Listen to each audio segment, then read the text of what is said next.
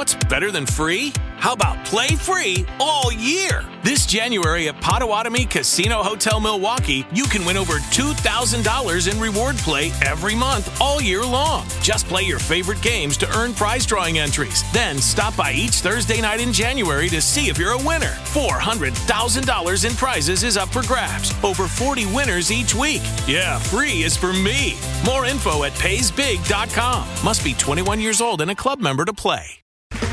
Okay, round two. Name something that's not boring. A laundry? Ooh, a book club.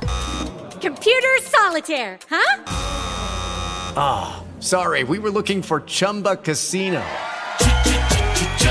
That's right. ChumbaCasino.com has over 100 casino style games. Join today and play for free for your chance to redeem some serious prizes.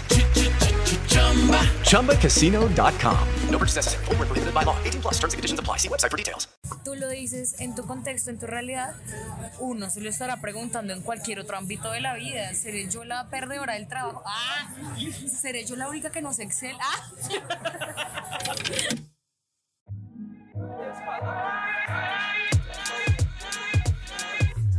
Las mejores conversaciones son las que tenemos en la sala de la casa o en el cuarto de una amiga. Marica, ya. Por eso te traemos estas largas o cortas pláticas en forma de podcast. The Pink Tapes es el reflejo de una generación que ha decidido poner sobre la mesa conversaciones que no estábamos acostumbrados a escuchar. Somos Aleja y Cami y queremos compartirte nuestras motivaciones, miedos, frustraciones y sueños, junto con invitados que nos hablarán desde su propia experiencia. Únete a la conversación por medio de nuestras redes sociales, arroba thePinkTapes-bajo en Instagram.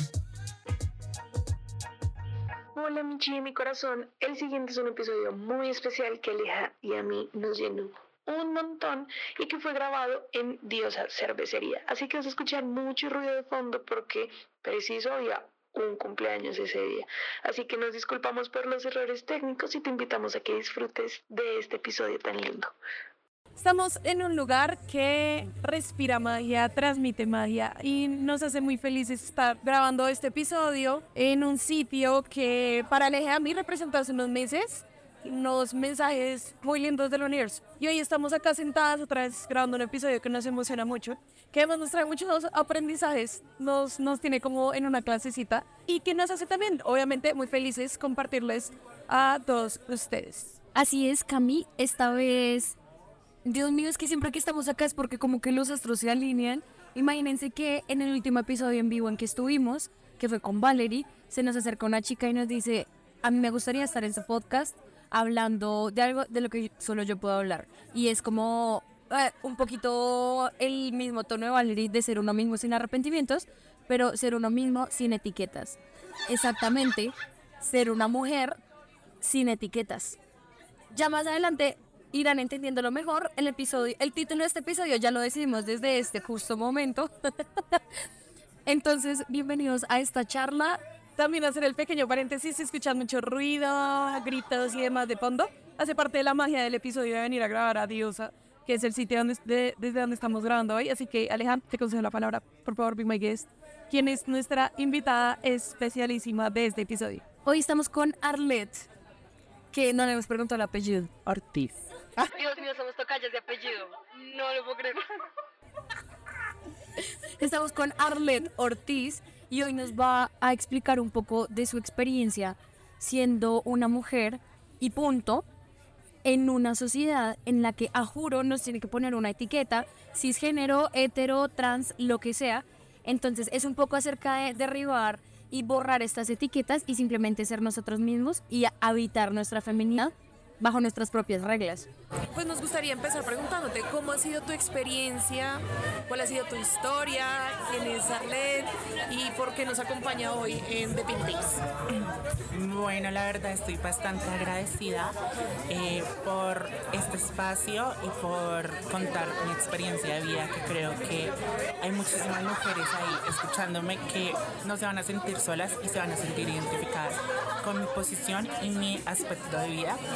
Y bueno, antes pues hablo un poquito como de mí, soy artista, soy arte, eh, hago drag, eh, soy actriz, hago un poquito de todo. Y realmente es algo que me identifica a mí como mujer.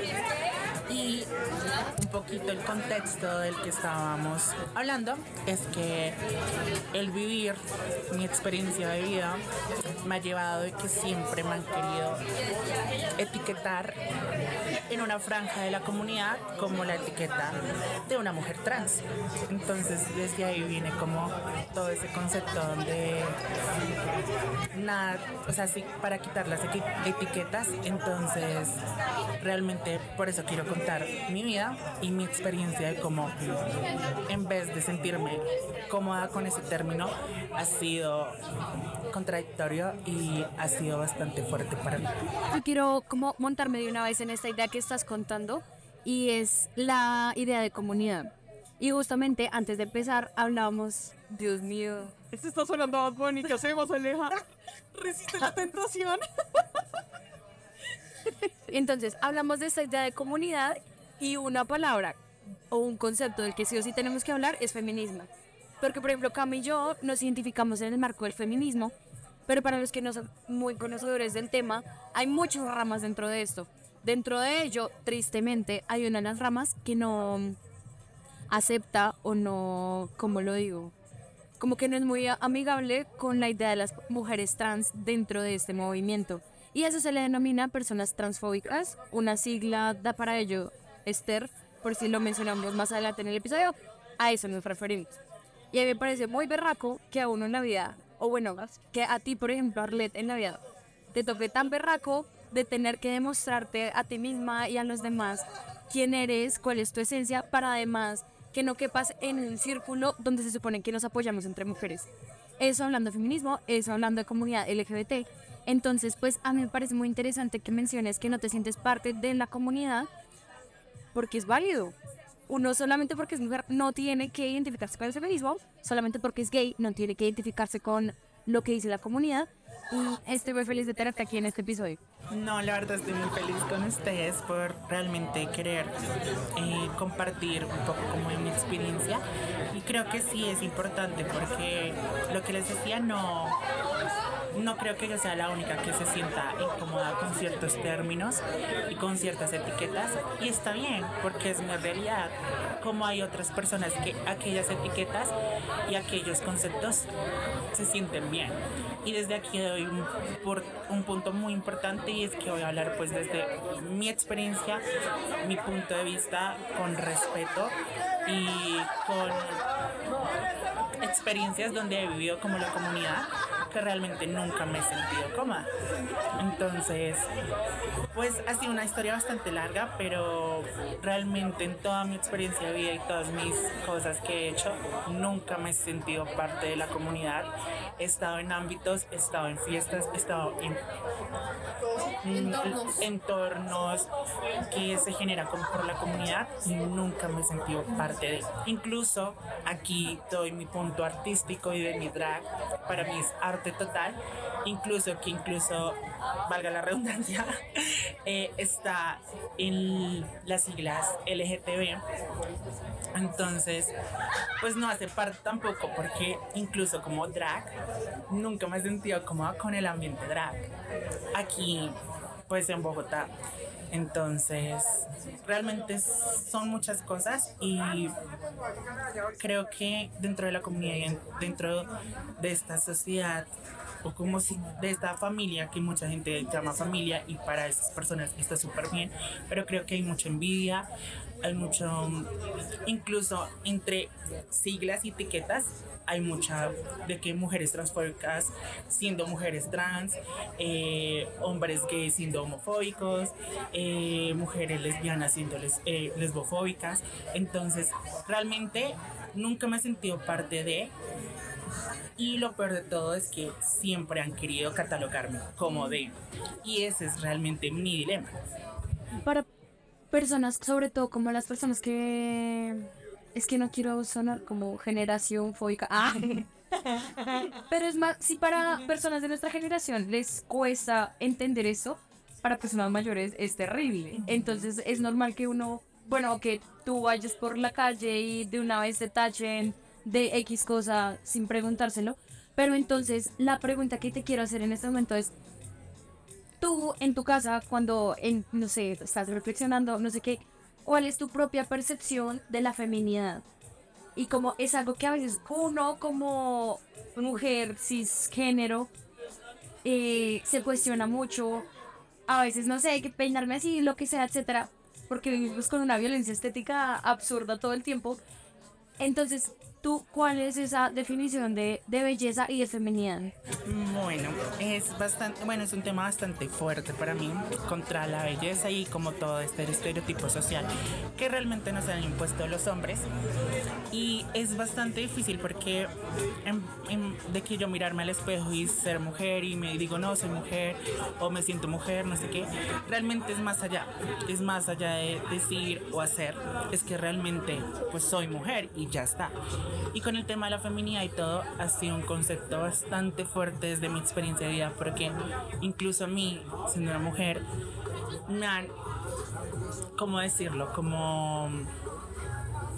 Encasillado, encaminado. No, es como que me ponen más términos para ser femenina. ¿Por qué? Por mi historia de vida, de que no, pues es que si tú naciste de tal o de tal forma o tienes tal o condición, tienes que sí o sí ser más femenina, que incluso, no sé, la mujer más bonita y femenina del mundo, tienes que ser más que ella para que realmente me identifiquen y me validen como una mujer. Es como ¿por qué? O sea, soy mujer y ya está, pero realmente la belleza y el concepto de feminidad ha sido bastante fuerte porque, como tú lo decías, eh, es un concepto que ha sido creado y que también ha sido impuesto por la sociedad machista y pues patriarcal del mundo. Entonces, ¿por qué debemos de verle feminidad a alguien? Ay, es que esta frase la cito en mi vida diaria. Pero como dijo Doja Cat, What's feminine? I am feminine. Y nosotras mismas ponemos las reglas de lo que sea que signifique feminidad para uno. A mí me gustaría, oh my god, acaba de sonar la canción como Top Feminine, oh marica, esto está demasiado loco. ¿Cuál ha sido tu proceso? ¿Cuál es tu historia? ¿Cómo empiezas tú a preguntarte quién soy yo realmente? ¿Cuál fue todo este proceso por el que tú viviste y cómo llegaste tú a esa conclusión de definitivamente no me identifico con la comunidad y, y no quiero que una etiqueta de la comunidad sea lo que me define a mí? Bueno, realmente es una historia bastante larga y fuerte. No les voy a mentir, obviamente tengo un proceso igual que todas las mujeres, un proceso de niñez donde pues tuve mi familia, hubieron bastantes problemas pues para este proceso, como tú lo decías, o sea, sí para incluso a mí o nosotras que es difícil eh, entender ciertos conceptos de otras realidades, pues imagínate, pues de mi familia que viene de otra época. Es totalmente válido y es respetable porque viene de una historia de vida totalmente diferente. Entonces, realmente mi historia pues eh, se ha basado de que he crecido, eh, ha habido bastantes dilemas con mi familia, ha sido bastante fuerte el proceso, pero llegué a un punto donde nunca la representación que me estaban manejando mis padres de quién era yo, me o sea, me sentía cómoda. Toda la representación y la forma en cómo ellos me estaban construyendo no era yo. Entonces algo que siempre en mi mente y en mi alma ha sido pues bastante fuerte porque es como te están construyendo, pero no soy esa persona. Entonces, claro, pues desde pues de mi niñez, yo siendo niña pequeña, no entendiendo muchas cosas, pues al querer que me construyan, pues digo, no, pues eso está bien porque me están construyendo pues mis padres. Pero eso no está bien porque nadie te construye, o sea, realmente tu historia las construyes tú. Que es obviamente un poco de lo que hablábamos con Valeria en el episodio de ser tú sin arrepentimientos. Somos mucho más que las verdades que otros quieran imponer sobre nosotros. Llámese tu forma de vestir, forma de hablar, qué tan duro te ríes, qué tan femenina te sientes, etcétera. Totalmente cierto. Entonces, es eso, o sea, es como esa construcción de que siempre te quieren imponer. Entonces, es un proceso muy fuerte, ha sido un proceso muy largo, muy largo. Personas que me han ayudado, personas que me han dañado. Y realidad es que desde muy pequeña, pues entré a la comunidad como un, un- como un camino de salvación.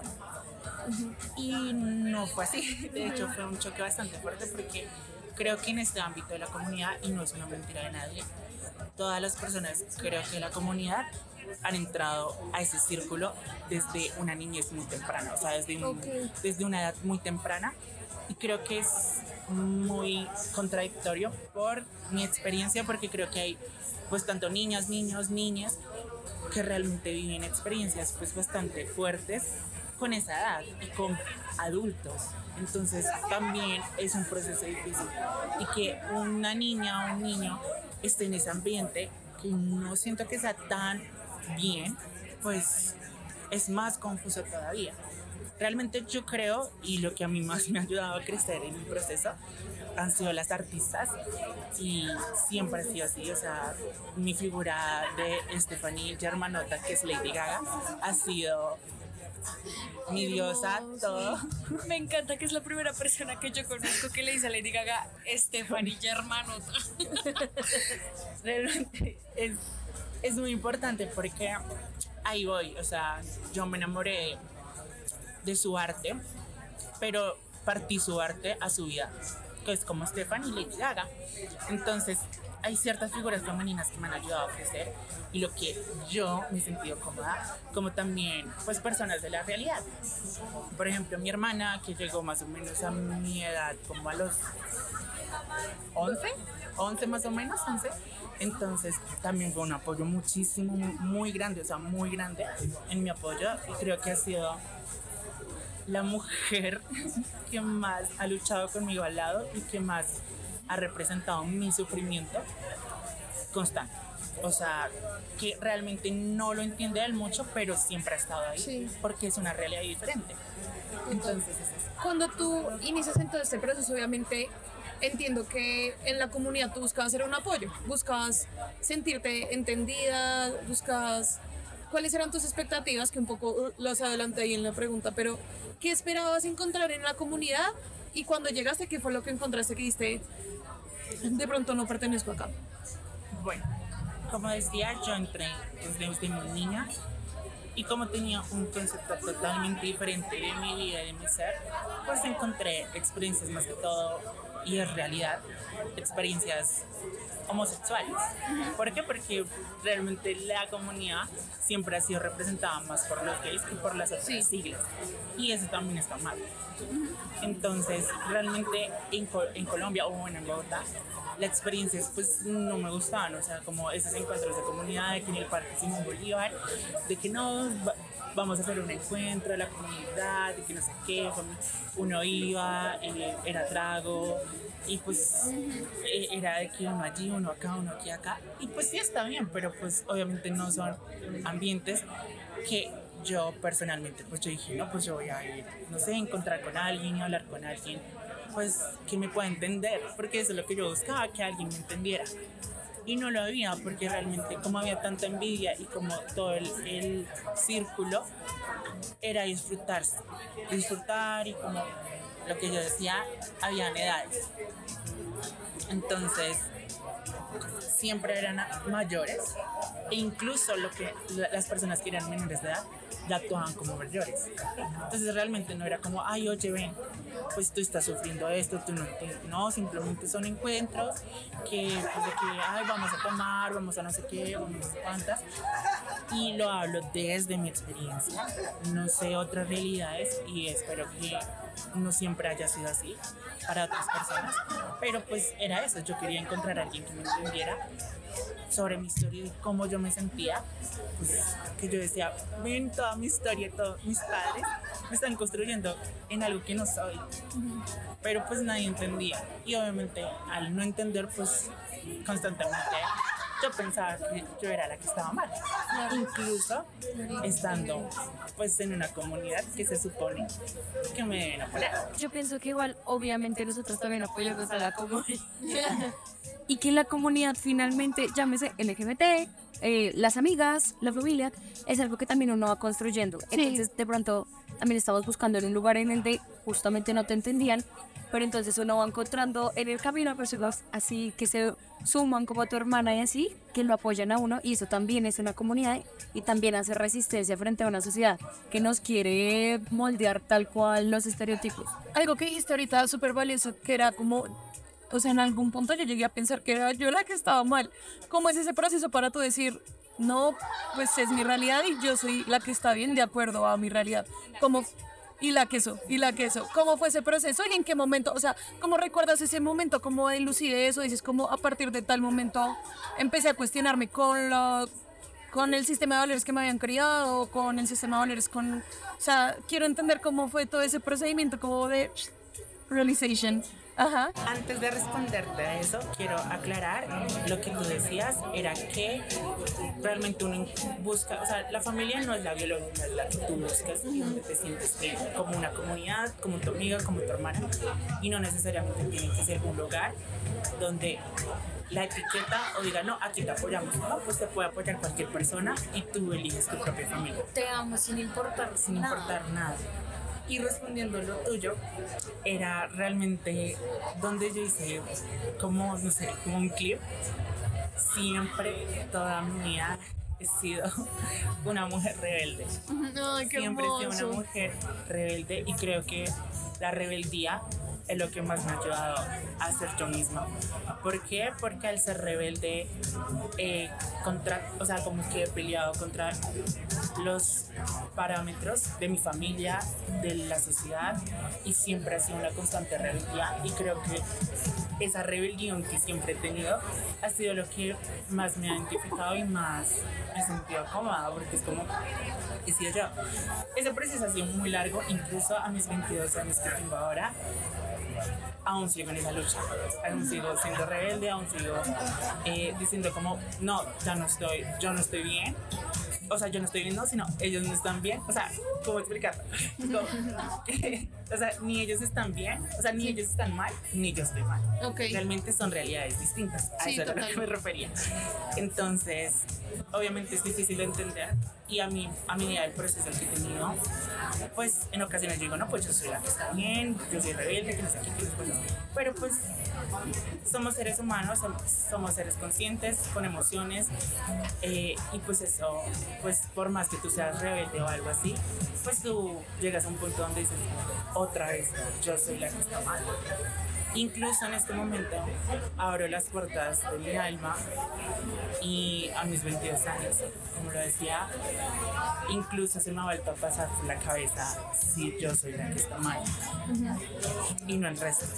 Entonces es difícil porque incluso siendo quien soy, siendo la mujer que soy ahora, aún ha sido difícil ese proceso porque pues a, a mis 22 años otra vez preguntarme, ¿será que yo soy la que está mal?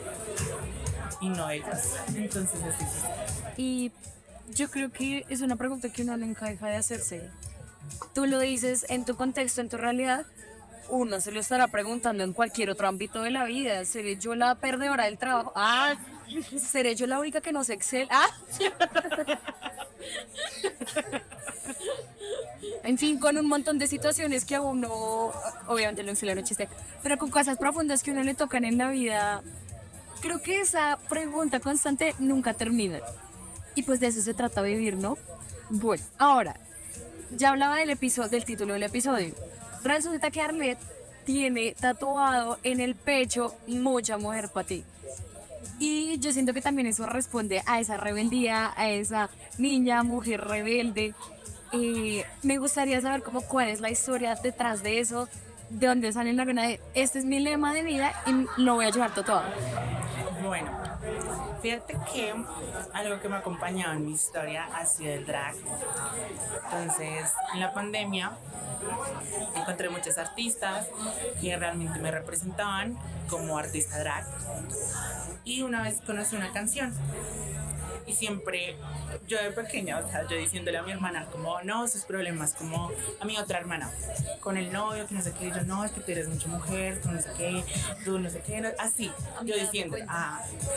Entonces encontré básicamente una canción de Semoa, que es un cover, y ella es una mujer trans de México, y, es, y se llama Mucha Mujer para ti.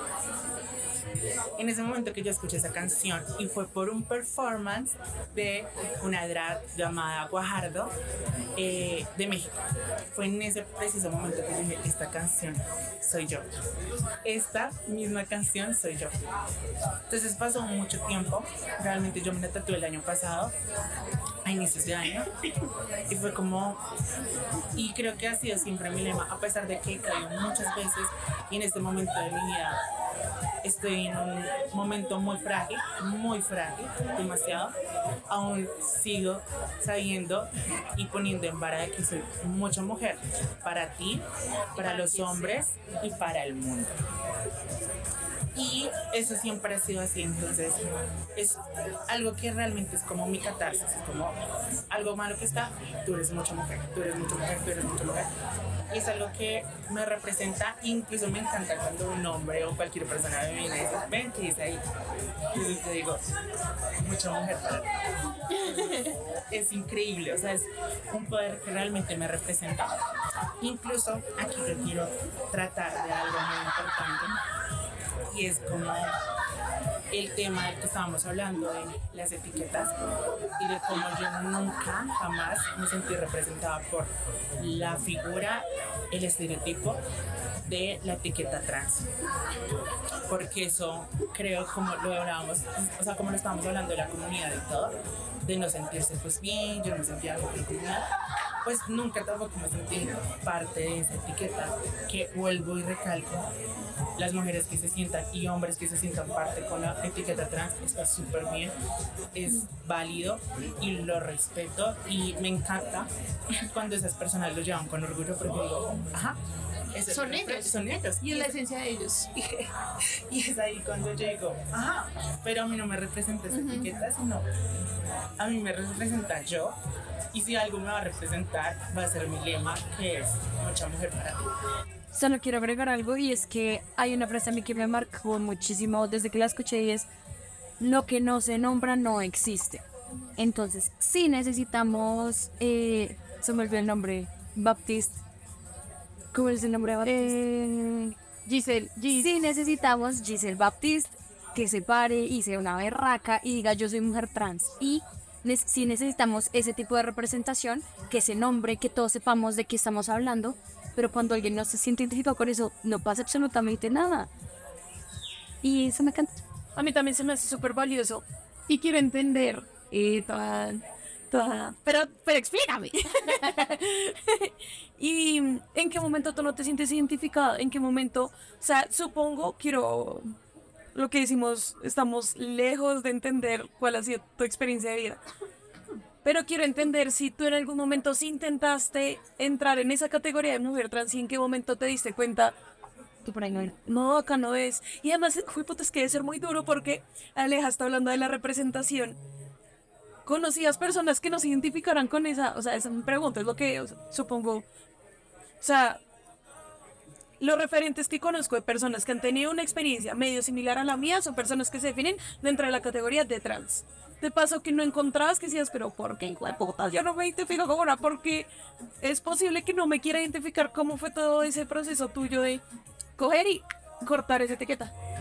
Bueno, realmente ha sido un proceso difícil en el sentido de que pues yo también quería ser parte de esa etiqueta e incluso muchísimo antes yo decía no, incluso yo hacía videos en TikTok, no, yo soy una mujer trans, yo no sé qué, yo no sé cuántas pero realmente eso no me llenaba. O sea, todo el estereotipo es que es bastante complejo, mira, porque el estereotipo de como de que, no sé, mujer trans, es como no.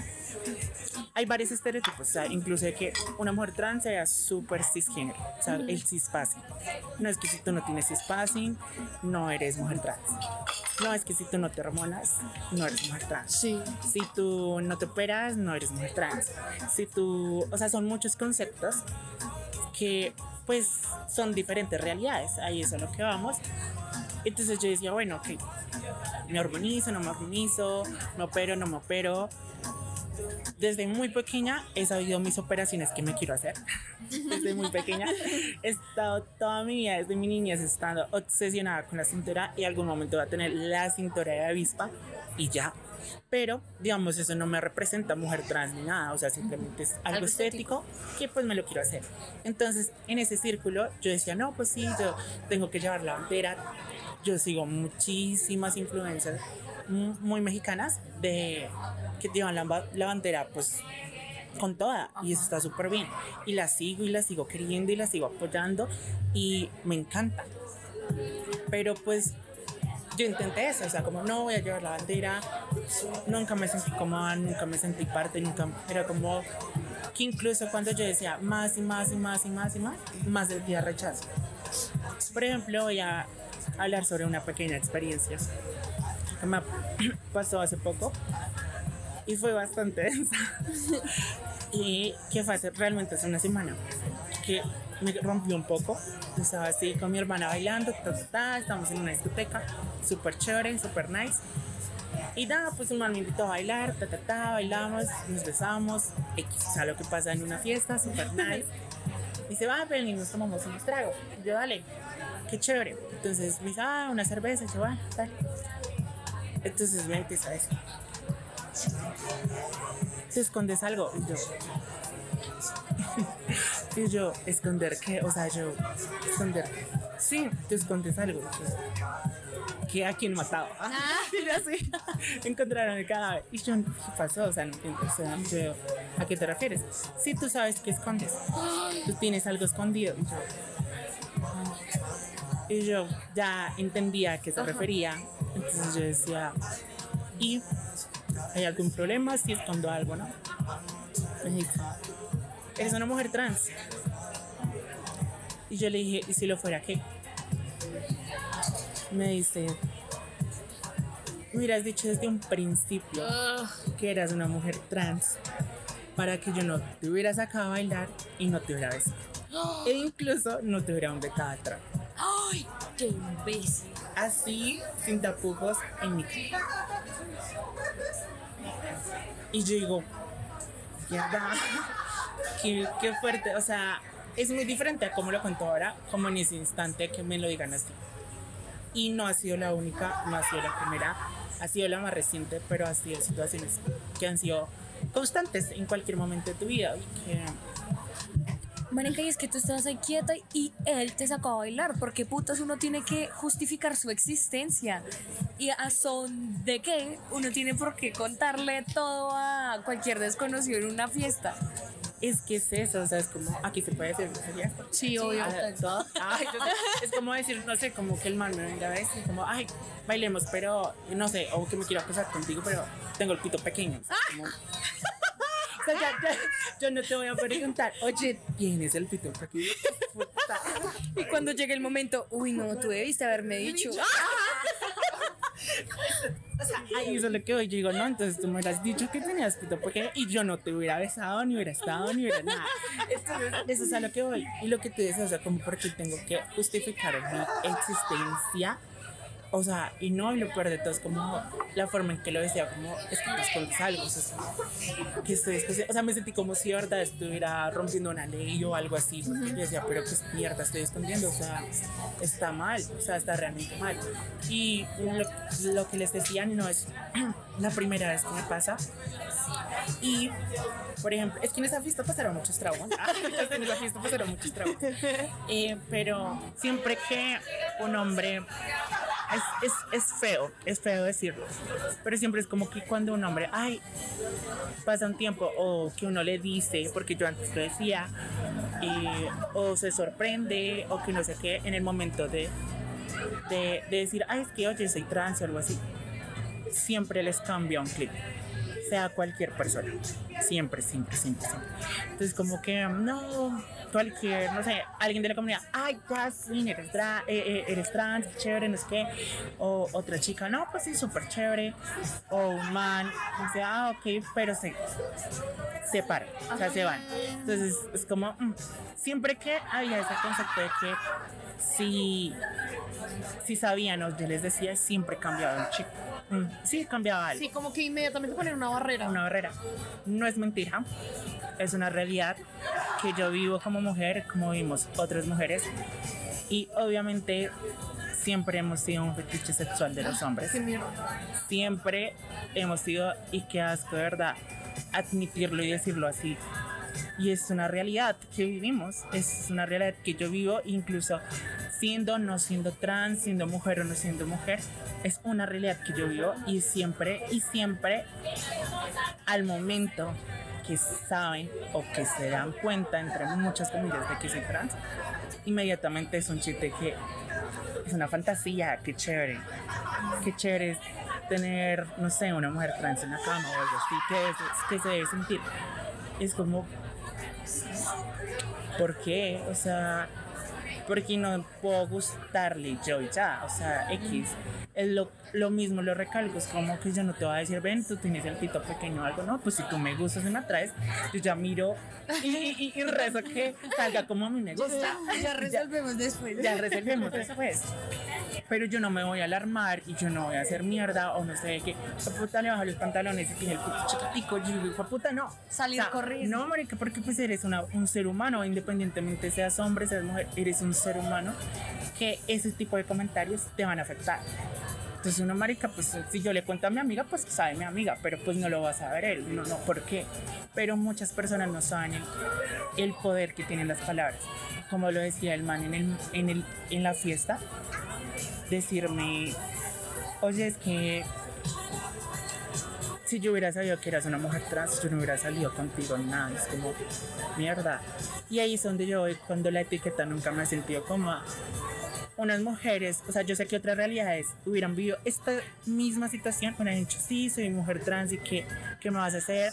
Que no sé qué, y súper chévere. Y eso lo respeto y lo admiro y muy bien, y eso está muy bien. Y es cuando yo, ciertas situaciones, la etiqueta trans me ha dañado experiencias a mí en general. En general, es Ok. como que siempre me identifican, ajá, no como, ay, es que tú eres Arlet, eres una buena persona, eres una mujer de luz, artística, que chévere. No, o sea, saben, trans, ya eres de la comunidad y no sé qué, y no sé cuántas, pero oye, tienes sexy espacio. Y yo, ay, es que te. Un comentario, ah, es que te ves súper mujer. O, o un comentario como, ay, no se te nota.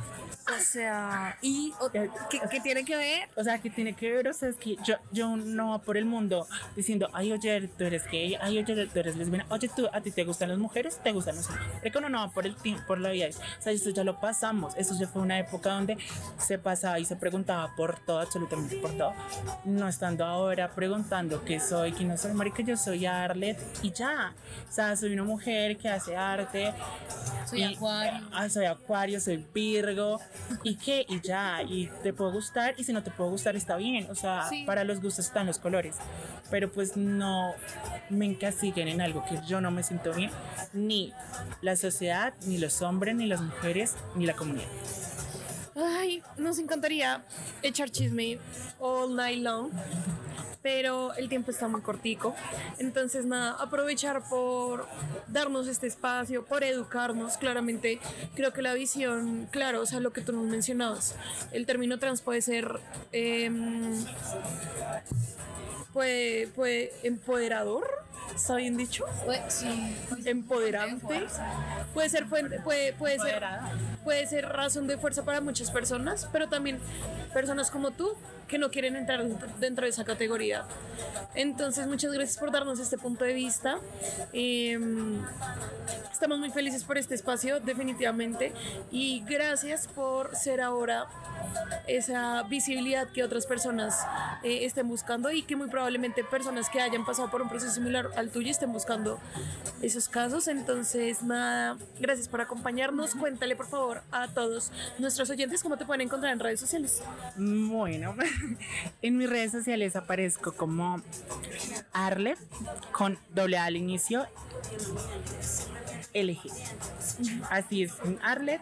Y espero volver a las redes sociales porque me gusta y, y ya incluso en mi red social está vinculada a mi cuenta de drag. Entonces Me encanta. ahí, ahí nos vemos y de verdad muchísimas gracias a las dos por traerme y querer compartir un poco de mi experiencia de vida y nada, y lo- las mujeres que escuchen esto, que viven esta realidad mía, no se sientan solas. Están, es- está bien pensar así y, y nada, sean mujeres, sean ustedes y ya. Me encanta, en serio estoy muy feliz. Porque a veces a uno, dentro de su burbuja de privilegios, se le olvida que existen miles de realidades y siempre está bien entender y ser empático con miles de personas maravillosas como tú que existen en el planeta, de miles de colores, de y lo más hermoso es darse la oportunidad de abrir el corazón, escuchar y conocer. Entonces, yo en mi rol de chica de tu voz estéreo que da nuestras redes sociales, a nosotras nos encuentras como arroba de pinktips guion bajo, a mí como guion bajo Ortiz Alejandra. Y este pechito como María Camila del Barrero. Así que un saludito. Y los TQG. o sea, los queremos gonorrea. y nos escuchamos en una próxima, eh, en un próximo episodio. Chao, chao. Bye.